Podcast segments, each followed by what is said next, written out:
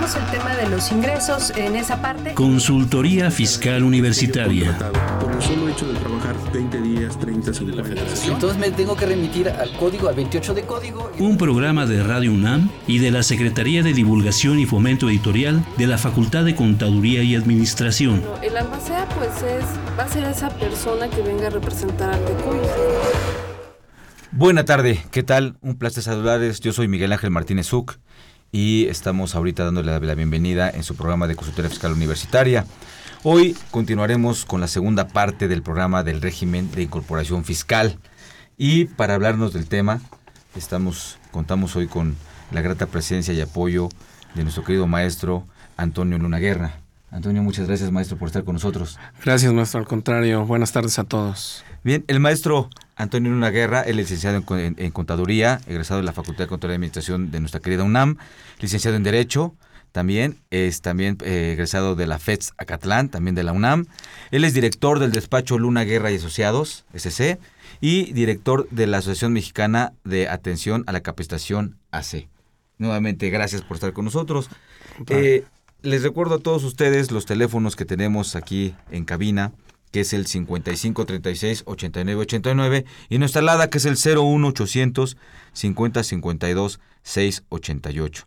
Así como también nuestra dirección de Facebook, que es FiscalCon y también más sobre este tema porque también maestro nuestra querida facultad cuenta con apoyo para, particularmente en el tema que estamos tocando, a todos los contribuyentes que pueden estar en el régimen de incorporación fiscal, cuenta con ese apoyo, ¿no? Exacto, sí, efectivamente. Les doy el teléfono que es el 5550 7998. Y este, y bueno, a quienes estén interesados en, en, otros temas de lo que es consultoría fiscal, eh, hagan favor de escuchar el siguiente promocional.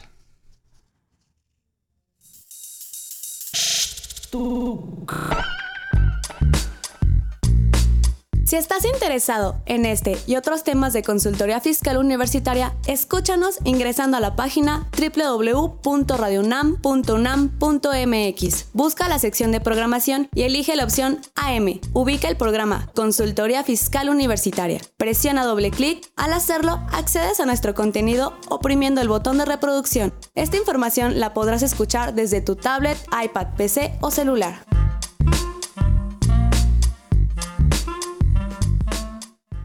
Bien, pues ahí tienen nuestro promocional y también espero que el día de hoy nos estén escuchando muchísimo mejor, ya que tenemos estrenando equipo nuevo.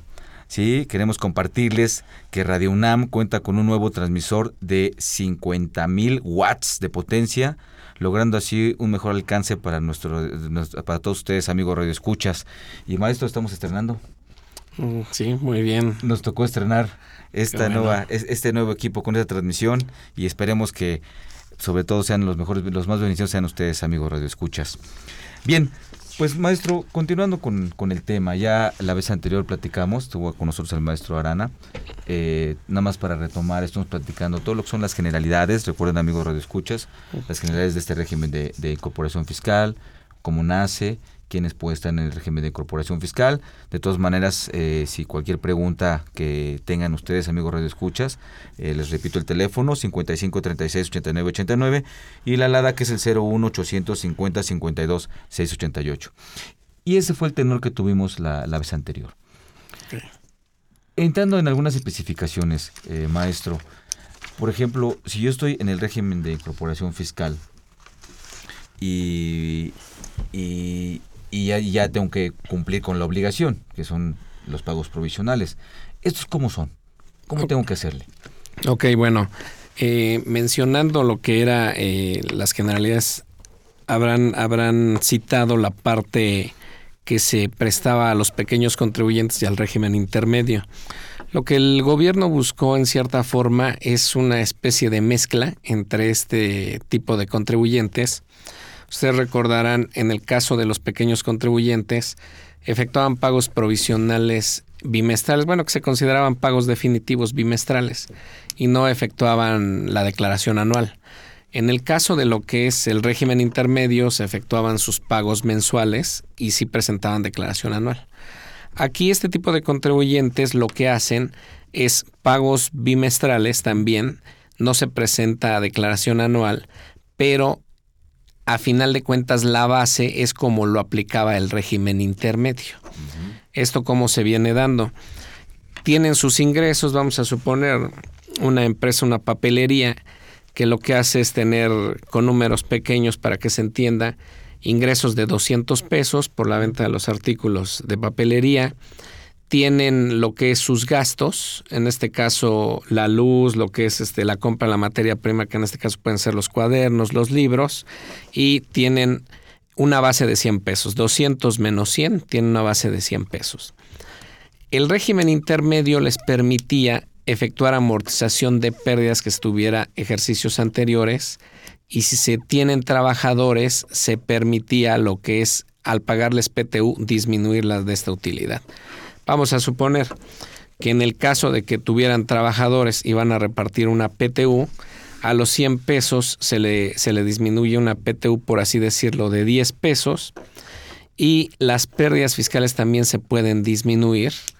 Y vamos a suponer que tuviera una pérdida del año pasado, 2014, de 40 pesos, entonces tiene una base de 50 pesos y sobre esta base de 50 aplican una tarifa que nos da la misma ley del impuesto sobre la renta en el artículo curioso 111, tres unos, y esa tarifa nos lleva a calcular el impuesto sobre la renta. Una pregunta, maestro, ahí. Eh, en, base a la tarifa, eh, ¿es lo único que tienen que ver? ¿No hay alguna consideración adicional en misceláneas al respecto? Así es. La misma ley del impuesto sobre la renta nos menciona una reducción del impuesto que en este caso, eh, para el 2014, y bueno, lo que el gobierno mencionaba, eh, en México, todos lo sabemos, existe mucha informalidad. Entonces, lo que se pretendía desde un principio era traer a todos esos informales a la formalidad y se entiende que por eso se crea este régimen para efectos de que puedan tributar y se les haga fácil la tributación. Pero Adicionalmente, lo que se pretendió es darle ese estímulo de no pagar el impuesto sobre la renta por el primer año. Traducción. Eh, esta misma ley del impuesto sobre la renta, el artículo 3.1, nos menciona, nos, nos cita una tabla en la cual nos dice, por ejemplo, para el primer año 2014, tu reducción del impuesto va a ser de 100 pesos. Traducción si yo tuve una base impositiva de 50 pesos a la hora de aplicar la tarifa, por decir una, una cuestión, nos da 10 pesos de impuesto sobre la renta, nos dice que para el primer año no se pagan los 10 pesos de impuesto sobre la renta. Para el segundo año, que se entendía que era 2015 este año presente, había una reducción nada más del 10%. O sea, en lugar de pagar 10 pesos, se pagan 9. Y así, después 8, después 7. Bueno, la cuestión es de que se va quitando ese estímulo de un 10% cada año hasta que en 10 años o al año 11 termina pagando el 100% de impuestos sobre la renta. Sin embargo, aquí hubo una cosa muy curiosa para este año 2015. Existen muchas versiones, pero en esencia se entiende que la reducción del 100% de impuestos sobre la renta se sigue conservando para este año 2015. O sea, se entiende que ahorita no van a pagar impuestos sobre la renta quienes tributen en este régimen. Y sí existen algunas disposiciones misceláneas. No me gustaría mencionarlas porque como ya está el 100% de reducción de impuestos sobre la renta, pues ya no tiene caso aplicar. Confundiríamos. Exactamente. Bueno, pero, pero sí tendríamos que revisarlas hacia más adelante. O sea, ya por ejemplo para el ejercicio 2 para el ejercicio, bueno, que en esencia es el 3. Entonces, para el 3. Para el 3. Ok, perfecto. Entonces, si, si por ejemplo yo voy a iniciar ahorita eh, o inicié en este año, no me inciden las reglas misceláneas. Eh, no. Lo dispuesto. Solamente me van a incidir 2015, digo 2016, 2017. Exacto. En el 2017 me incidirían. Exacto. Eso es importante este, eh, que, lo consideren porque luego nos, nos, nos confundimos más. Exacto. Y la verdad, creo que también eso tiene con mucha culpa a veces la autoridad, ¿no?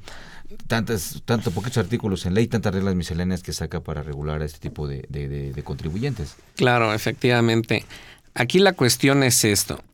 Lo que es los, los pequeños eh, contribuyentes era una cuestión que se manejaba a través de las autoridades estatales. Es decir, ¿no? Se pagaba lo que es este el impuesto sobre la renta o el IVA a través de una cuota unificada a la autoridad estatal, Secretaría de Finanzas del Distrito Federal del Estado de México. Y en lo que es actualmente el, régimen de, incorporación fiscal, el SAT lo establece para supuestamente traer a todos estos informales a la formalidad. Sin embargo, eh, el resultado no ha sido el esperado, porque en realidad este régimen no lo están utilizando muchos informales. En realidad quien lo están utilizando son las grandes empresas, los formales, para efectos de llevar a cabo diversos tipos de operaciones. Que se supone que era otro punto a, eliminar. Efectivamente. Lo que a lo mejor, si me permite la expresión coloquial, yo le llamaba los chabelos. sí. Que son los grandes disfrazados de chiquitos, ¿no? Efectivamente. Digo, y siguen existiendo y, va a estar complicado que a lo mejor los, este, los elimine. Claro. El, el, el, el tema es que muchas veces podemos decir que un negocio de dos millones, pero ¿qué pasa si los rebaso? y cuándo los rebaso, ¿no? Y cómo los rebaso. Claro. Sí, en algunos casos, y lo vamos a mencionar al final respecto a la propuesta, bueno, ya eh, aprobado por diputados para el 2016, es algunas modificaciones al respecto de las operaciones entre familias, por ejemplo, ¿no? Claro. Pero sí, efectivamente, lo que observamos en la práctica es de que vamos a suponer, o sea, tenemos una persona moral en la cual este, son cinco o seis familiares, a todos los meten como régimen de incorporación fiscal y le facturan a esta empresa y terminan no pagando impuestos sobre la renta. ¿no? Esa es la realidad que se está presentando. Ahora, ¿e-, ¿este pago de los, de los podemos llamarle provisionales o definitivos? En esencia, o sea, técnicamente son pagos definitivos, porque vamos a suponer, y precisamente lo que estábamos mencionando, ¿no? O sea, Supongamos este contribuyente tuvo 200 pesos de ingresos en enero y 200 pesos de ingresos en febrero. Entonces, eh, las deducciones como son o sus erogaciones, sus gastos, 100 pesos en enero, 100 pesos en febrero. Estamos hablando que tuvo un acumulado de 400 pesos en el bimestre contra 200 pesos de gastos en el bimestre.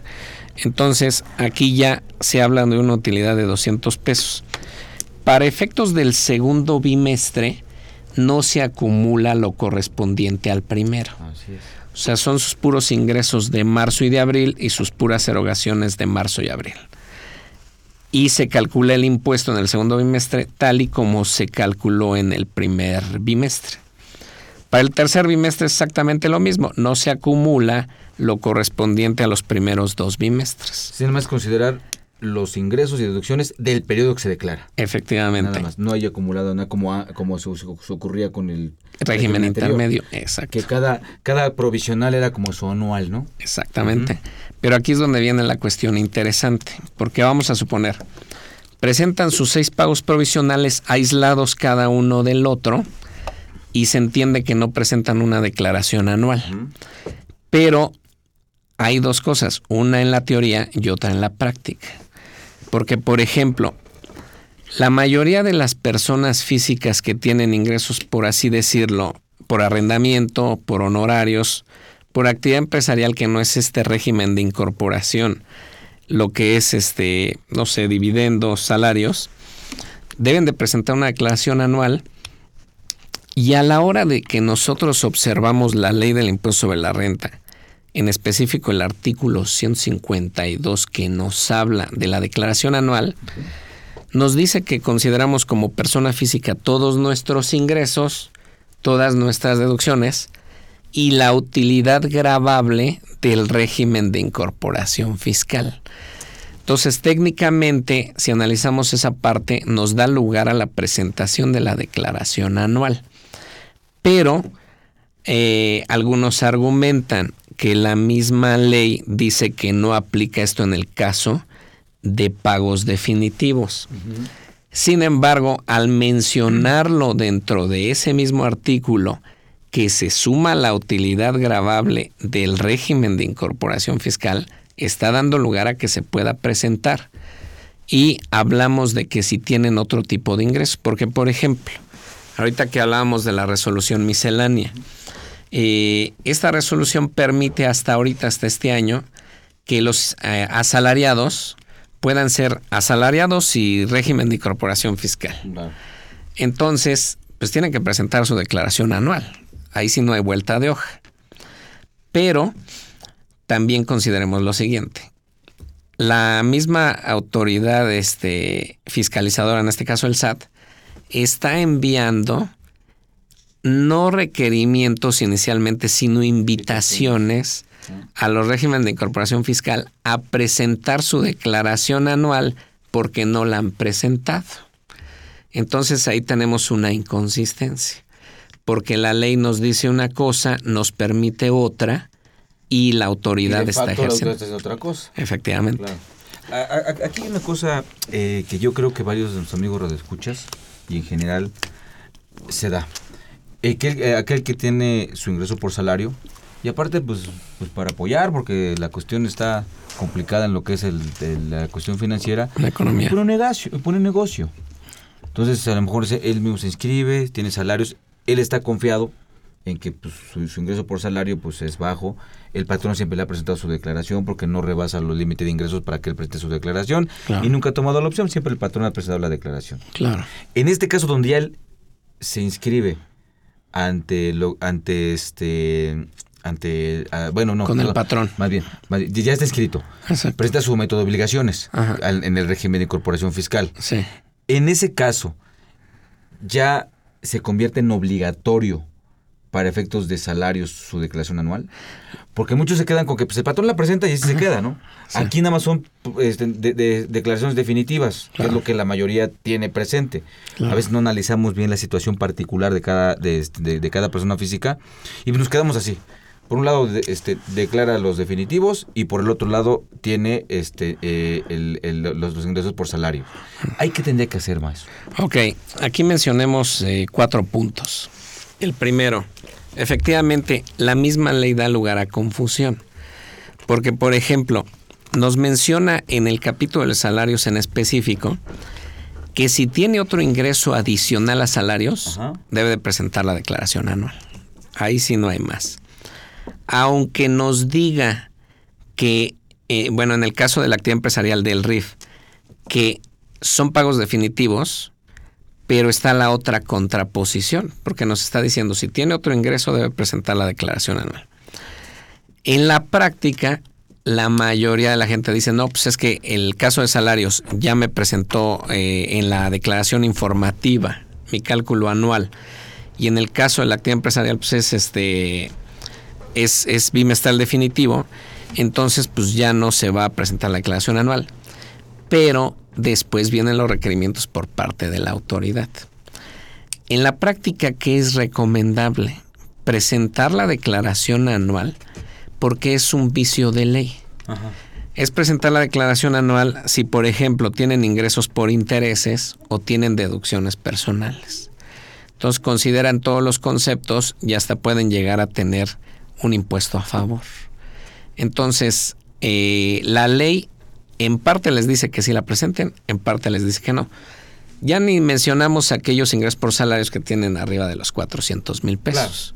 Porque pues, esos a fuerzas la tienen que presentar.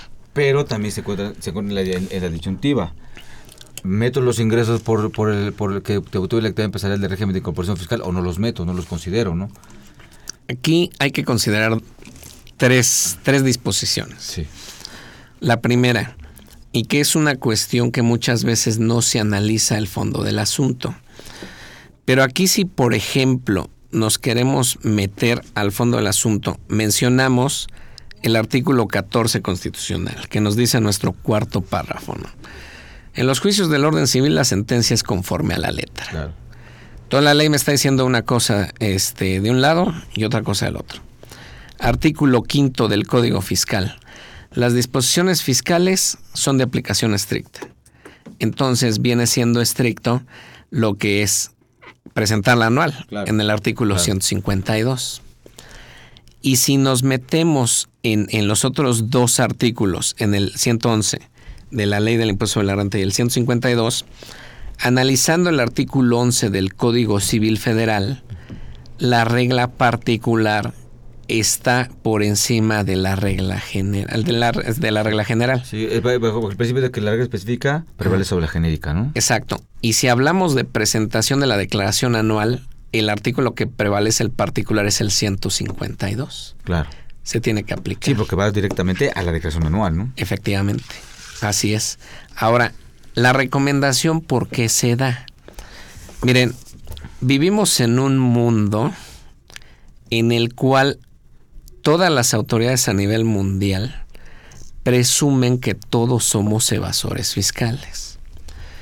Entonces, más vale tener debidamente presentadas todas las declaraciones, llámese provisionales o bimestrales, y su declaración anual, porque si ahorita están enviando invitaciones de que no se presentó la declaración anual a los RIF de 2014, imagínense en cuatro años, y esto prescribe a los 10 años.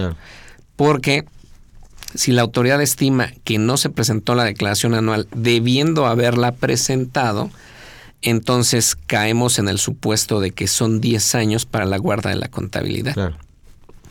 Y con las modificaciones al nuevo reglamento en el Código Fiscal, se entiende que la autoridad pues, va, va a presumir. Y además hay que tomar en cuenta que son 10 años, pero ya la presento y vuelve a computar el plazo hacia adelante de los 5 por lo menos. Es exacto. Esa es otra cosa, o sea, es otra cuestión. para que se para que aplique el tema de la presión de caducidad le falta un ratito, ¿no? Sí, totalmente. Pues aquí, amigos de escuchas, les repito nuestros teléfonos en cabina para que nos hagan cualquier consulta respecto a este tema que es el régimen de incorporación fiscal. Son el 55 36 89 89 y nuestra alada que es el 01 800 50 52 688. Estamos aquí en espera de sus de, de sus preguntas y mira, tenemos, maestro, una pregunta donde nos hizo favor de llamarnos este el señor Ricardo Hernández. Él es este un tema de aquí del DF. Dice, un, pregunta una persona física, promotora de espectáculos públicos, se dedica a la puesta de escena de obras de teatro. ¿Puede estar en el régimen de incorporación fiscal? No. Ese es uno de los puntos que menciona precisamente el artículo 111. Eh, aquí la cuestión es esta. Se crea este régimen de incorporación y en esencia dice, todo mundo puede tributar en el régimen de incorporación fiscal, todo, excepto en cinco casos. Todos los que yo quiera, ¿no? Prácticamente. O sea, da la entrada, pero después no, no, no abre la puerta, ¿no? Entonces, uno de los puntos es precisamente los que se dedican a espectáculos públicos. Eh, vivimos en México. Y en México... Hay muchos Méxicos. Hay muchos Méxicos, efectivamente. Y por ejemplo, lo vemos en el caso de alguna empresa de servicio de taxi en este país, bueno, más que nada en esta ciudad, que a lo mejor ya está, está en todo el país, ¿no? Ya está, ya está aprendiéndose. En este caso, hablamos de que esta empresa no está constituida en esencia como empresa de transporte. Y lo hemos visto, por ejemplo, en el autotransporte de carga. La empresa que hace unos años fue la empresa más grande de autotransporte de carga en México, su acta constitutiva no señalaba como actividad principal el autotransporte, sino que servicios en general. Aquí muchas veces lo que los contribuyentes hacen es darse de alta en una actividad muy amplia y no efectivamente señalar que es de espectáculos públicos, por si quería una solución al respecto. claro. Y entonces, esa sería la forma, ¿no? Eh, aquí hay que considerar dos cosas. La primera, efectivamente, la autoridad menciona espectáculos públicos junto con otros conceptos, como por ejemplo el caso de franquiciatarios, el caso de comisionistas que no pueden tributar. Se entendería que no pueden tributar, pero no nos mencionan las disposiciones qué pasaría si se meten a tributar ahí. O sea, los van a sacar, van a, pagar el impuesto conforme a otro régimen. O sea, no puedes, pero si entro. Exactamente. ¿Qué hago? Ahí lo que les recomendamos a la mayoría es que se metan a tributar ahí. Por dos cuestiones. La primera, ¿no? Y no me, no me, no me dejarás mentir, Miguel. Probablemente la autoridad desconozca más cómo se maneja este régimen que los particulares. Porque efectivamente, como mencionabas, Pero eso no pasa, ¿eh? Es raro. Yo, yo creo, que es, el- yo- yo creo que es el único tema donde pasa. estamos confundidos. Sí, oye, oye, ¿a, a qué administración de Hacienda vas? ¿O en qué estado, no? Sí, efectivamente. La cuestión es de que muchas veces nosotros estamos preparados para efectos de tributar de una u otra forma y la misma autoridad es la que no se da cuenta de esto, ¿no? Entonces la recomendación es, si quieren tributar ahí, tribútenlo. Y de una u otra forma, no sabemos si este régimen va a durar este dos, tres, cinco, Claro. 10 años, ¿no? Entonces aprovechenlo, sí tiene sus ventajas, pero tiene sus ventajas porque la ley tiene sus deficiencias. Por eso lo han querido maquillar a través de la resolución y decretos adicionales, ¿no? Claro, que es este, la verdad, eh, como buen abogado que eres, el tema de que lo hagan en miscelánea, pues bueno, es totalmente violatorio de seguridad jurídica y de muchas cosas, ¿no? E incluso ni como fundamentación sirve. Claro. Pero en el ser ha sido un, ha sido un hándicap para la autoridad, porque todo mundo le hace caso a la regla miscelánea, cuando, salvo tu mejor opinión, la regla miscelánea pues, es la nada jurídica, ¿no? Claro. O sea, la nada completamente, pero a través de eso, pues yo creo que, este, digo, perdóname que, que salga un poquito, pero yo creo que estamos en un presidencialismo brutal, porque el paquete económico, ¿quién lo elaboró? Sí, claro. Ah, Independientemente de que, que por proceso legislativo lo presente la iniciativa del presidente, pero ¿quién lo elaboró? Sí, claro. Hacienda. Y pertenece al Ejecutivo, ¿no? Los reglamentos, ¿quién los emite? El presidente. 89 fracción primera, el presidente. Claro. La miscelánea, ¿quién la emite? El jefe del SAT. El sí. SAT, que depende de Hacienda y Hacienda depende del Ejecutivo. Exacto. Perdón, estamos en un presidencialismo brutal. Y Claro. ahí se violenta que se están haciendo dos funciones en uno mismo. Claro. Artículo 49 constitucional, ¿no? Claro. Y es algo que yo no sé cómo es posible que siga, que esté pasando en este país, ¿no? Que se Claro. violente tanto la seguridad jurídica en este tipo de cuestiones. Y a lo que tú comentabas, ¿cuál es la repercusión? Oye, mm, sí presenté, no presenté porque la misma ley me confunde y las deficiencias que trae la ley. Perfecto. ¿Cuál es el tema? Al día de mañana viene el acto de fiscalización y por lo menos tu multita me la pagas. Claro. Que ese ha sido otro negociazo impresionante para, el- para nuestro gobierno, Claro. Hacienda. A través del acto de fiscalización te pongo una multa ahí este, no muy gravosa, más o menos para que no vayas a defenderte porque te va a salir más caro Claro. lo que te cobra el abogado, pero me pagas y estoy recaudando. Claro. Y, y, y, y- se habla mucho de cifras de recaudatoria, bla, sí, pero mucho es por esa parte, Sí. no realmente por productividad, ¿no? Digo, perdón, pero salvo tu mejor opinión, y sí creo que también hay que decirlo, porque el, el consejo que tú das de analizar bien y checar si tengo que prestar o no la declaración anual, me va a poder evitar, aparte de la presión de caducidad, multas hacia futuro, ¿no? Claro. Aquí hay dos cuestiones importantes. La primera, eh, efectivamente, o sea, es conveniente mejor presentar sus declaraciones bimestrales, su declaración anual y mucho ojo, su famosa DIOT, la declaración de operaciones con terceros o conocida del IVA, ¿no? Por así decirlo. Entonces Les- también tienen la obligación de esa declaración. lo que pasa es que señalan por resolución miscelánea que no se presenta cuando se presenta la, la información de los proveedores, pero no sabemos si en cuatro años va a llegar la autoridad a requerirnos esa famosa DIOT. Entonces estamos hablando que es una DIOT que cuesta 8 mil, 10 mil pesos por seis bimestres, pues es una cosa brutal. ¿Tú lo sugieres por seguridad? por seguridad financieramente para que no tengan que desembolsar posteriormente algo que no tenían contemplado o que no está debidamente establecido en la ley. Eso es lo que voy. Es un tema de controversia. Vamos a pensar. Asesoras tú a una persona y le dices eso. Exacto. Y yo le digo, no, no es cierto. A ver, que le diga dónde está el fundamento. Y, una bola de cosas, ¿no? Exacto. Y a lo mejor, como yo busco hacer todo más condensado, cargarme menos de menos trabajo, hacerlo más sencillo, más simple, entonces le vendo la idea al cliente en donde no vas a hacer esto, no es, o sea, le digo todo lo que no y a veces no le digo todo lo que sí. Exacto. Ese es el problema. Claro. Aquí, aquí el punto, el punto medular no es tanto si sí o si no por una cuestión legal, sino tu sugerencia es por seguridad, ¿no? Hacia adelante. Por seguridad jurídica, exactamente. Presentarla. Ahora, qué bueno que mencionas esa parte. Existen algunos casos y que inclusive no se presentan las declaraciones con impuestos a pagar por X o por Y. O las famosas declaraciones en ceros. A veces es bueno porque la autoridad no tiene antecedentes de ingresos.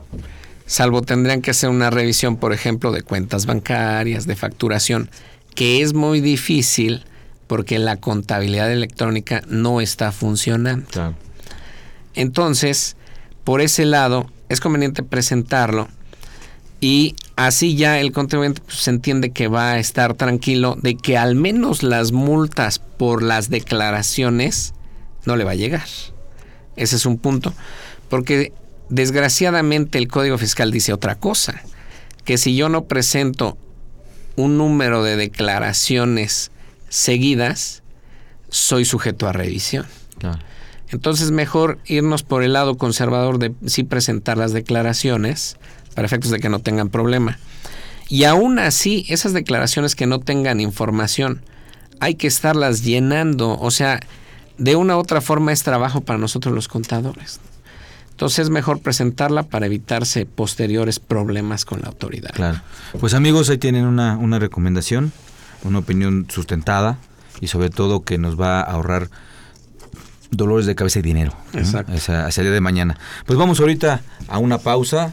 Sigan con nosotros, estamos hablando del régimen de cooperación fiscal. Continuamos, gracias.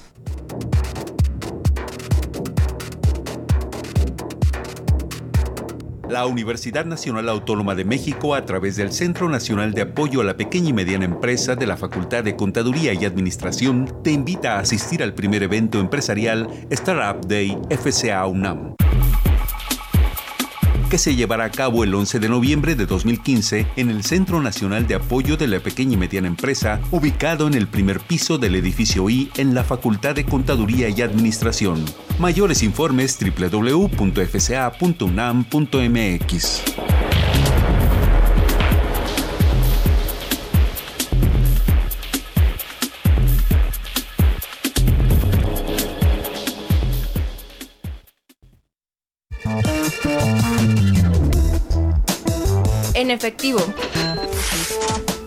con el maestro José Silvestre Méndez.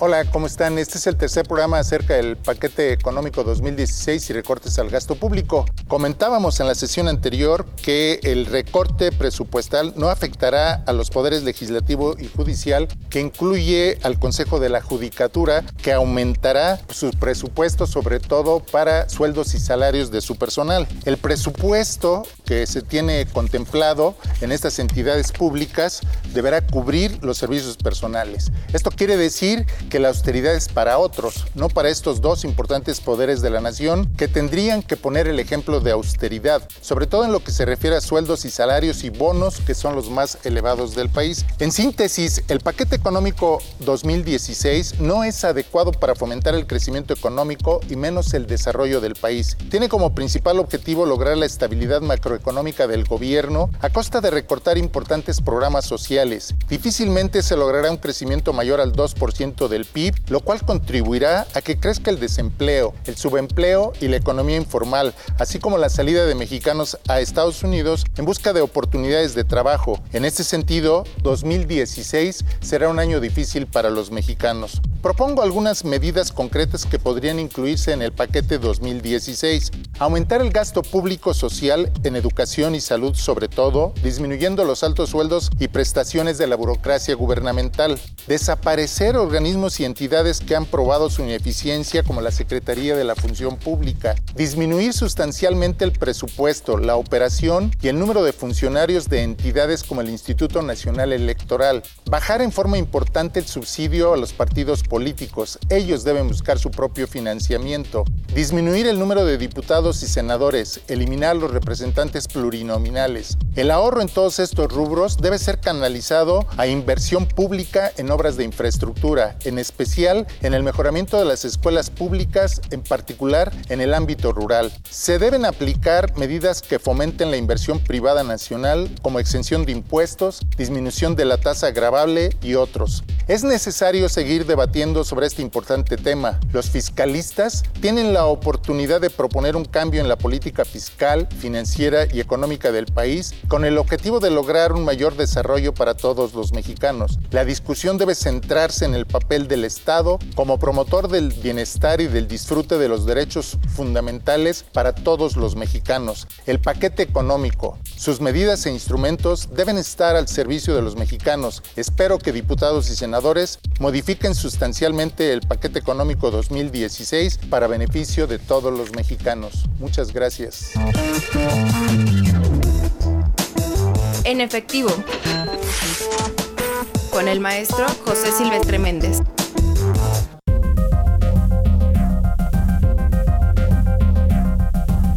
En su edición, la 628, Consultorio Fiscal presenta interesantes artículos de corte jurídico, laboral, contable financiero y fiscal. En este ejemplar, describimos la estrategia fiscal, cambios en el tratamiento fiscal de la enajenación de acciones en bolsas de valores, escrito por Luis Gerardo Hernández Francisco. En materia de contratos, Sonia Venegas Álvarez plantea el régimen laboral de seguridad social y fiscal de la subcontratación, intermediación y outsourcing. Un artículo actual y relevante, cuenta de capital de aportación y reembolsos de capital, lo escribe Susana Mireles Arreola. Estos y otros temas de gran interés se presentan en el número 628 de Consultorio Fiscal. Suscripciones a los teléfonos 56 16 13 55 y 56 22 83 10 o también a través de la tienda electrónica publishing.fca.unam.mx.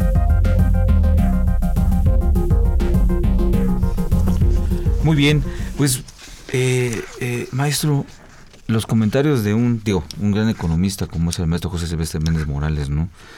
Eh, no es, no es que sean por él, sino ya de su análisis, es, es, desalentador esto de la, de la otra vez la reforma fiscal que siempre ha sido utópico, ¿no? Una verdadera y real para el crecimiento. Este, no sé, no, no, no, no, no es motivante, ¿no? Exacto. Sí, aquí hay este, dos cuestiones a considerar importantes. Primero, lo que es, por ejemplo, eh, la gasolina, ¿no? Se ha mencionado tanto lo que es si se aumenta, no se aumenta. Bueno, hay que ser realistas. El gobierno no lo va a decir como tal. Pero existe una eh, propuesta en la ley de ingresos para el 2016 un aumento en la recaudación de IEPS y en específico en gasolina de 200 mil millones adicionales a lo que es este año. Más o menos para este año se estimó 30 mil millones y se estima para el año que entra 230 mil millones. Si nos podemos a revisar lo que es el cuerpo de las modificaciones a la ley del IEPS, hay unas modificaciones de forma y de fondo. Primero, Actualmente conocemos la gasolina como magna, como premium, como diésel. Para el año que entra cambia esta clasificación y se entiende que existen este, gasolinas o combustibles fósiles, no fósiles, y dentro de los combustibles fósiles señalan lo que es combustible automotriz y eh, lo que es la clasificación de gasolina hasta 92 octanos y arriba de 92 octanos. Entonces aquí se menciona que se va a aumentar 4 pesos de IEPS en los tres conceptos de gasolina para el año que entra. Esto ya lo aprobaron los diputados, falta que lo aprueben los pues Imagínense, si ya este grupo de diputados lo aprobaron, que son los que supuestamente cuidan los intereses del pueblo, pues los otros que... Sí, van a terminar aprobándolo. Pues, esa parte la van a terminar aprobando, pues les conviene. Claro. Sí, lo que se pretendía este fin de semana era precisamente eso, ¿no? Inventar un huracán de una dimensión estratosférica para que la gente no se diera cuenta de la aprobación, eso, y entre el Chapo Guzmán y todo eso, ¿no? Claro pero en realidad sí se va a aumentar la gasolina, se espera que el litro cueste 20 pesos el año que entra. Eso es un punto. Y segundo, hace un par de semanas se pronunció lo que es eh, la Organización para la Cooperación y Desarrollo Económico eh, respecto a que 26 millones de pensionados en México se les debe de disminuir su pensión.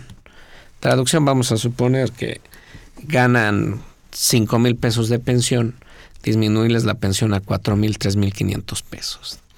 Eso se pronunció la OCDE y lo que se espera para el 2018 es que desaparezcan las pensiones y jubilaciones. Entonces se viene una situación muy complicada para México, más de lo que parece.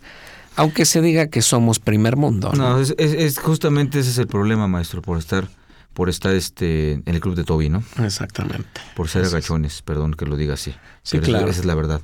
Por ser agachón. Y, fíjese, no obstante, este seguimos consumiendo en Starbucks y cosas así porque es muy nice y el, y todo ese tipo de sangronadas y aprende inglés y vas a ver.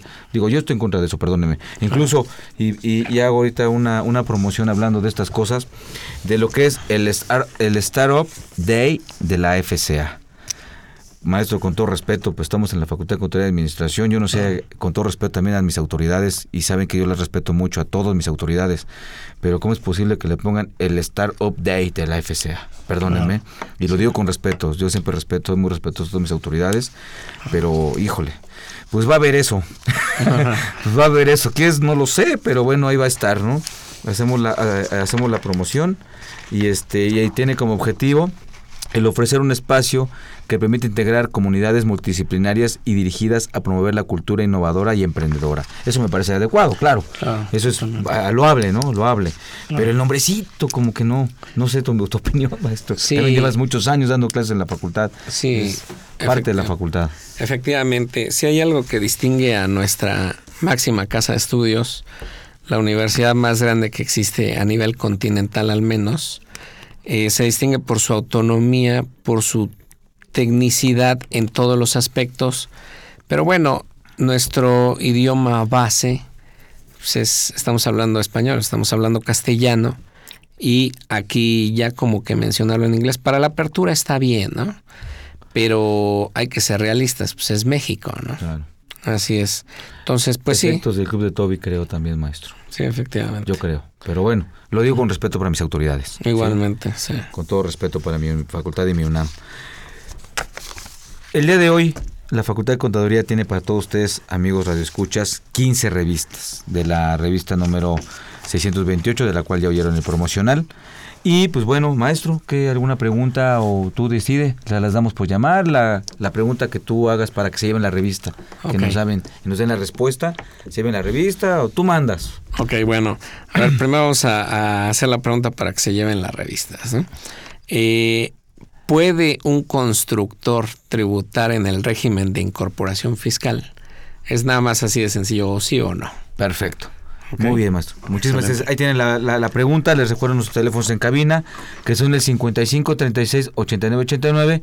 Y nuestra alada, que es el 01 800 50 52 688. ¿Y ibas a, comentar, maestro? Sí, aquí nos mandaron eh, nuestro querido público unas preguntas. primero, una persona que se dedica a excursiones se da de alta en el régimen de corporación fiscal, sí, sí puede hacerlo sin problemas. Luego, lo que es trabajo por honorarios, puedo entrar en este régimen. No, en esencia se entiende que es para actividades empresariales. Y aquí estamos hablando de servicios profesionales. O un oficio, ¿verdad? Eh, un oficio. Cuando la ley se refiere de que los, los, servicios que no requieran título. Exactamente. Pero se, pero se refiere a oficios, ¿no? Exacto, sí. O sea, aquí también hay un problema en, en, en esa parte de la ley. Yo les voy a ser sincero, si son profesionistas, yo tributaría en el RIF. Así de sencillo. Porque ahora se entiende que tiene más importancia una persona que no estudió a una que estudió. Y no es por desestimar a la gente que no estudió, pero claro, claro. ¿cómo es posible que tenga más facilidades que una persona que estudió? ¿no? Maestro, lo vemos en la calle. Claro. ¿Cuánto gana un muchachito o una señorita que está haciendo malabares, sí, a lo mejor sí serán, pues, bueno, pero están haciendo malabares, ¿a cuánto ganan nuestros muchachos que está estudiando en la facultad, maestro? Claro, sí, efectivamente. Entonces seguimos lineamientos, ¿no? Sí, sí Lamentablemente. Yo, yo mi, mi, particular opinión, salvo, salvo la tuya, evidentemente, es que se refiere primeramente a los, a los servicios mercantiles, ¿no? Exactamente. No a los servicios civiles. Exactamente. Sí, porque aquí recordemos es precisamente, como bien dices, lo que es el régimen de honorarios, se entiende que los contratos se fundamentan en el Código Civil. Y en el caso de las actividades empresariales, artículo 75 del mismo Código de Comercio da lugar a las actividades empresariales que están reguladas por el Código de Comercio. Y ahí tenemos también algunos servicios que, son- que caerían. Bueno, esa es mi, mi, mi, mi postura por su ubicación en la ley, ¿no? Totalmente de acuerdo. Ajá. Bien. Eh, ¿Hay algo más, maestro? Sí, aquí dos preguntas rápidos si tenemos tiempo. Este, lo que no me gusta es que sean anónimas. Mm. Mejor que digan su nombre, aunque se llaman este de, de X forma, que no les guste su nombre, pero bueno. Una persona física con depósito de cervezas, licores al público estaría exento del IEPS. Bueno, hay que considerar una cosa. O sea, quizás él no cause el IEPS, pero en esencia cuando está adquiriendo toda su materia prima de las bebidas, pues ya viene cargado el IEPS, ¿no? Va escondido. Exactamente. Ahí sí no hay vuelta de hoja, ¿no? Y bueno, por último, ¿cuál es la manera de facturar un auto si es asalariada?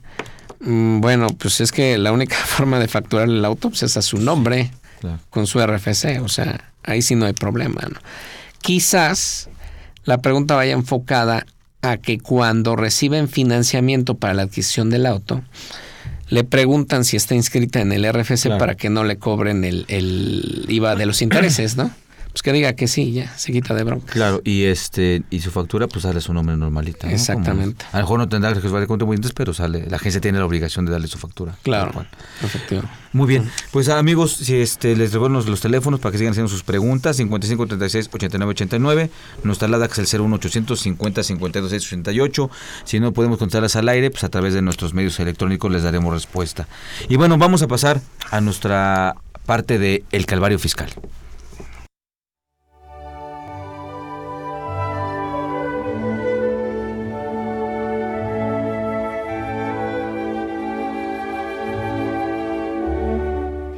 Pequeños, pequeñas y añadidos.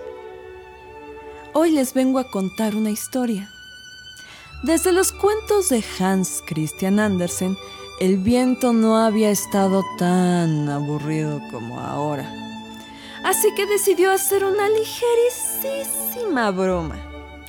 Cerca del cementerio había un anuncio que decía las bondades del régimen de incorporación fiscal, RIF. Comenzó por el propio nombre.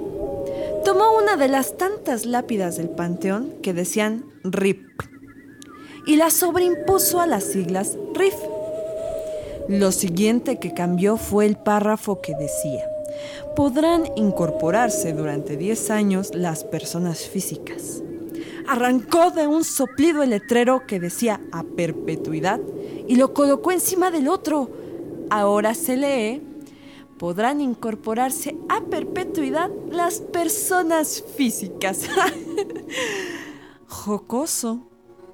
Y no contento con ello, el viento buscó epitafios entre las lápidas por aquí, por allá. Encontró una que decía, necesité toda una vida para llegar hasta aquí. Y la adhirió a la frase que decía, tendrá 100% de descuento en IVA, ISR e IEPS durante 2015. Y ya entrado en gastos, tomó otro epitafio que decía, aquí yace un mexicano que quiso estar bueno y ahora está mejor. Y lo pegó a la frase que decía, los que tengan ingresos menores a 100 mil pesos anuales y vendan al público en general, no pagarán ninguno de los impuestos mencionados.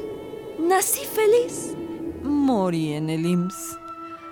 Y nació en una residencia y hoy yace en una fosa tipo Infonavit. Le pareció ocurrente al viento y los pegó a donde está escrito accede a los servicios del IMSS e Infonavit. El viento se cansó y dejó de soplar. ¿Qué? ¿Cómo lo supe? Apareció una foto de lo que describo en las redes sociales. Es viral y ya se ha convertido en una leyenda urbana. Pequeños, pequeñas y añadidos, los dejo. Por favor, que no les dé algo el viento.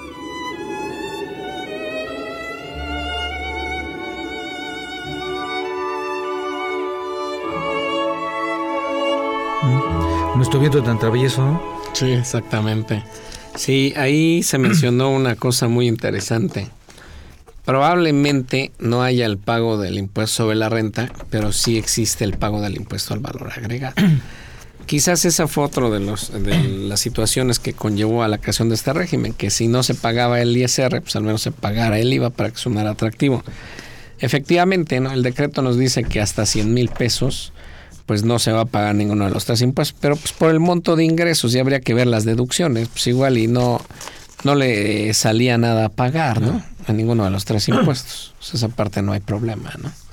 Así es. Luego, dos puntos adicionales respecto a las deducciones personales. Hay quien se pregunta si no presenta declaración anual, ¿cuándo puede aplicar las, las deducciones personales?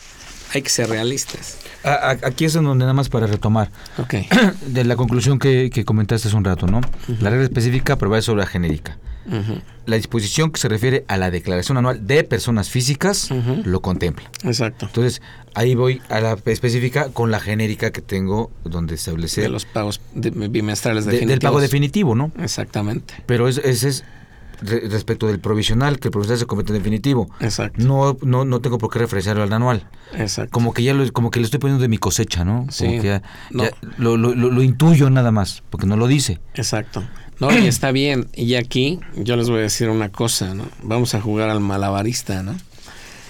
En sí la ley menciona que los pagos son definitivos y no se acumulan primer bimestre con segundo bimestre. Bueno, yo lo que haría en dado caso acumular los bimestres y presentar la declaración anual.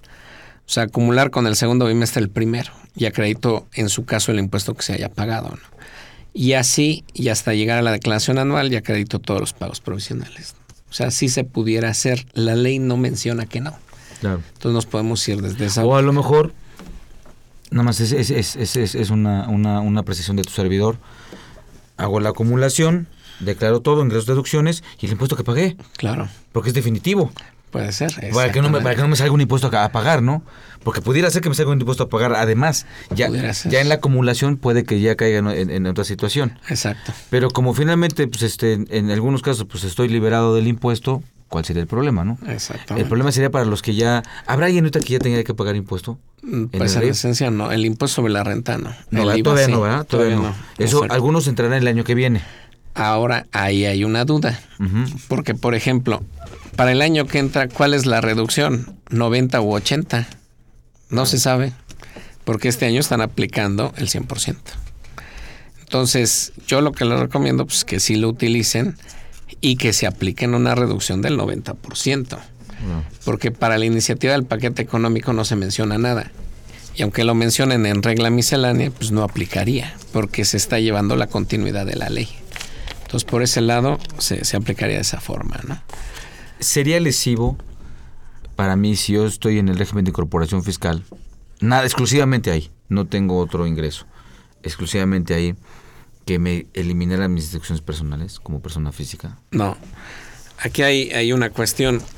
El artículo que nos habla de las deducciones personales nos menciona que se podrán aplicar para calcular el impuesto anual, pero nunca nos dice que no se puedan aplicar provisionalmente o en pagos definitivos. La recomendación es aplicarse deducciones personales cuando las hagan. Si por ejemplo tuvieron una deducción personal en enero, se aplica en el primer bimestre.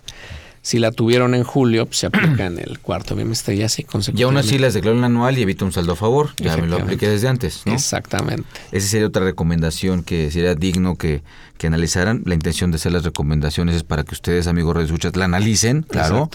La analicen, vean la repercusión y este y tomen decisiones, ¿no? Efectivamente. Esa es, la, intención de, cualquier comentario que pues hagamos nosotros.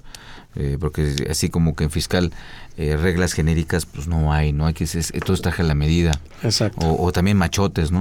O bueno, sí hay machotes, pero no vemos de eso, de otros, no de eso. Es otra cuestión, exactamente. Sí, pues no hay, no hay, no hay así ese tipo de cosas, todo está a la medida en cuestión fiscal, ¿no? Exacto. Por la misma este eh, pues la misma particularidad que a veces da la ley respecto de cómo se hacen las cosas, ¿no? Claro, y ahí es una ventaja y desventaja para el contribuyente.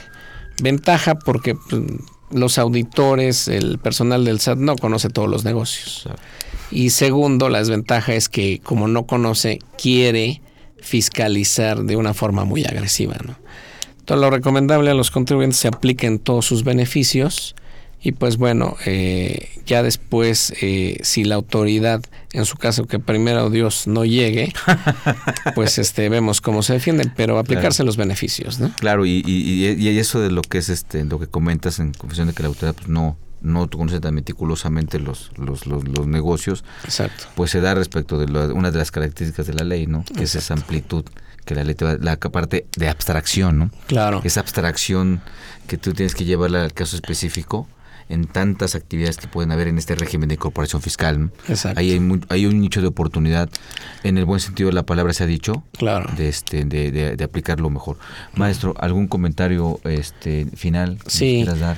Para terminar, eh, respecto a la disposición que se pretende aplicar en el RIF para el 2016, estamos hablando de que se pretende a lo que vienen siendo las este los familiares, lo que platicamos hace rato, se pretende eliminar las operaciones entre familiares que son RIF y una persona moral que son familiares de este RIF. O sea, vamos a suponer, ¿no? Juan Pérez y Juana Pérez son los socios de la persona moral, el Patito S.A. Y entonces Juanito Pérez, él tiene, eh, le factura como RIF a esta persona moral, Patito. Se entiende que lo quieren eliminar para el año que entra, que no se pueda hacer. Eh, ese es uno de los puntos. Y otro que es desgarrador es que como no hay presentación en esencia de declaración anual, se entendería que las personas morales pagan la PTU en mayo, las personas físicas en junio. Bueno, aquí se pretende que el RIF pague la PTU en marzo. O sea, terminando el sexto bimestre, que se pagaría el 17 de febrero, 60 días después que se pague la PTU. Es una cosa verdaderamente absurda. Claro. Aparte, si estamos hablando del tema del anual, la, la ley del trabajo es clara al decir, ¿no? 60 días después de que debas presentar la declaración anual, ¿no? Así es. Y en este caso, pues bueno, le están como que, bueno, ahí, ahí, no sé si están aplicando al revés, maestro, esa regla de declarar específica, pero eso es la genérica, porque lo que estamos hablando es una genérica. Claro. Y como ya va a haber una específica en el RIF, Ah, pues entonces en marzo, ¿no? absurdo, totalmente. Sí, totalmente absurdo y, no congruente con, con, los mismos, con los demás capítulos del título cuarto, ¿no? Claro. En función de cuándo ellos tienen que pagar su, incluso una persona de honorarios. Exacto. También lo presenta hasta junio. Hasta, junio, bueno, tiene la obligación de pagar. Ahí el, la repercusión es financiamiento de, la empresa, ¿no? Que pierde esa, esa liquidez. Exacto. Pues muy bien. Maestro Antonio, Muchísimas gracias en nombre de nuestra facultad. Gracias por tu apoyo, gracias por tus comentarios. Te, este, pues te dejo la invitación amplia para en siguientes programas que nos acompañes a hablar de arrendamiento. Claro, con todo gusto. Muchas gracias a ustedes, a nuestra querida universidad. Amigos, también muy amables, gracias a ustedes por sintonizarnos, por escucharnos. ¿sí? Les invitamos a que nos sintonicen en este programa la siguiente semana para seguir platicando del tema de lo que es el impuesto pesado sobre producción y servicios. ¿sí? Agradecemos a, nuevamente a nuestro invitado que nos acompañó. Esta fue una producción de Radio UNAM. En los controles técnicos, Socorro Montes. En la producción por parte de la Secretaría de Divulgación y Fomento Editorial de la Facultad de Contabilidad y Administración. Nezahualcóyotl Jara, Celeste Rojas, Fernanda Martínez y Alma Villegas.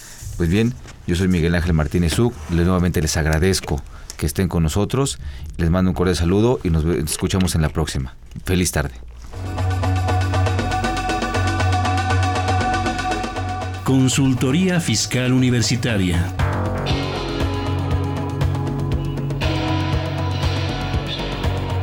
Un programa de Radio UNAM y de la Secretaría de Divulgación y Fomento Editorial de la Facultad de Contaduría y Administración.